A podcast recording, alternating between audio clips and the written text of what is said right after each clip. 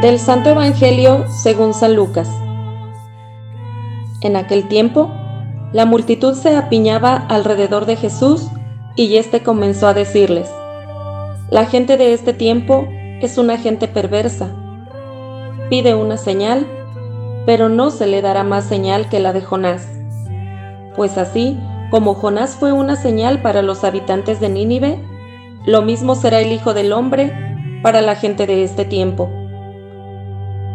Cuando sean juzgados los hombres de este tiempo, la reina del sur se levantará el día del juicio para condenarlos, porque ella vino desde los últimos rincones de la tierra para escuchar la sabiduría de Salomón, y aquí hay uno que es más que Salomón. Cuando sea juzgada la gente de este tiempo, los hombres de Nínive se levantarán el día del juicio para condenarla, porque ellos se convirtieron con la predicación de Jonás, y aquí hay uno que es más que Jonás. Palabra del Señor.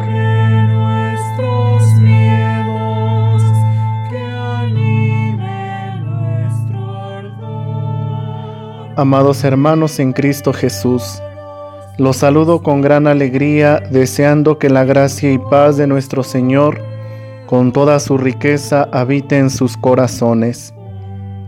El texto del Evangelio de este día nos invita a contemplar la grandeza de Jesús como el signo del amor por excelencia dado por Dios a la humanidad entera. Juan en el capítulo 3, en el versículo 16 nos dice, Tanto amó Dios al mundo que le entregó a su Hijo único, para que todo el que crea en Él no perezca, sino que tenga vida eterna.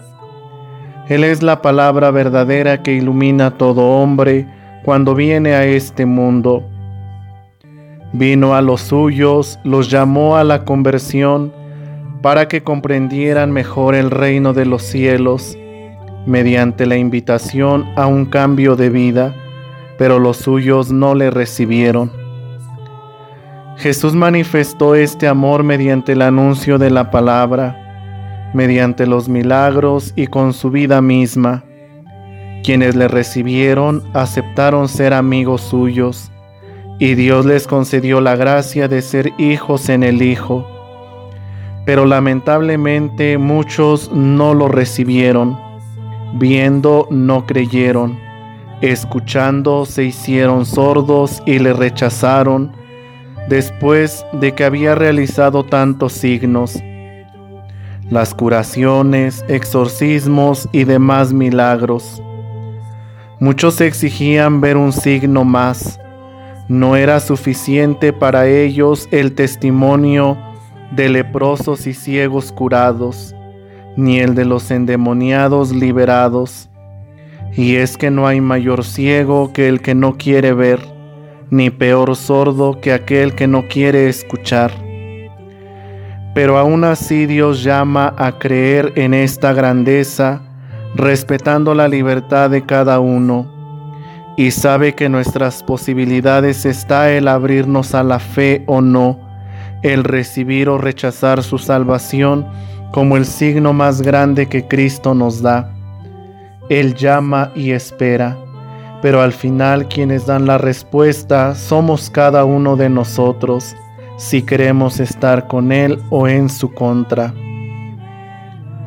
Aquellos que se acercan a Jesús a pedir un signo para poder creer en Él, ya habían tomado una decisión. Solo pedían la señal para ponerlo a prueba, porque ya su vida se había cerrado a la posibilidad de tan ni siquiera detenerse a escucharle.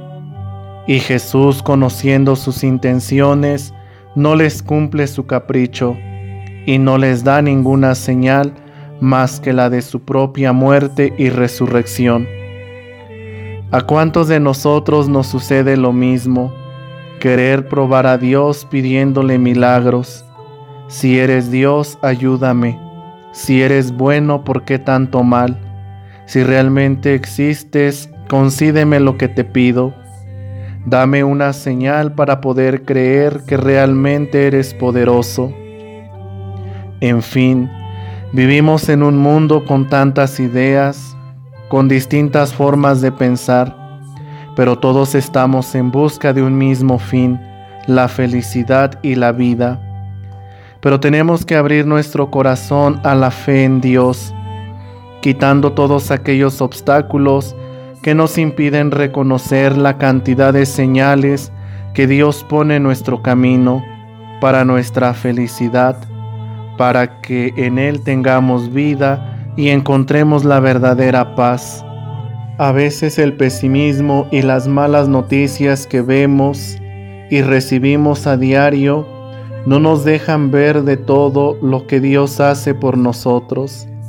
Nos gana más la queja, la duda, los reclamos y pasamos de largo ante los dones que Dios nos da a diario. La vida, la familia, los amigos, los seres queridos y la capacidad de querer salir adelante. Sería bueno que nos preguntemos a nosotros mismos, ¿qué me estorba en estos momentos para abrir mis ojos a la fe y darme cuenta que la señal más grande que Dios me da soy yo mismo, es su palabra, Él mismo en la Eucaristía, en el hermano. Abramos nuestro corazón a Él. Él nos espera con el corazón y brazos abiertos, con el deseo de compartir su vida y amor, retomando nuevamente el camino como lo hicieron los habitantes de Nínive o como lo hizo la reina del sur. Busquemos y encontraremos. Hay que tocar y se nos abrirá. Pongamos toda nuestra confianza en Él y aceptemos a Jesús como nuestro Salvador. Que Dios les bendiga.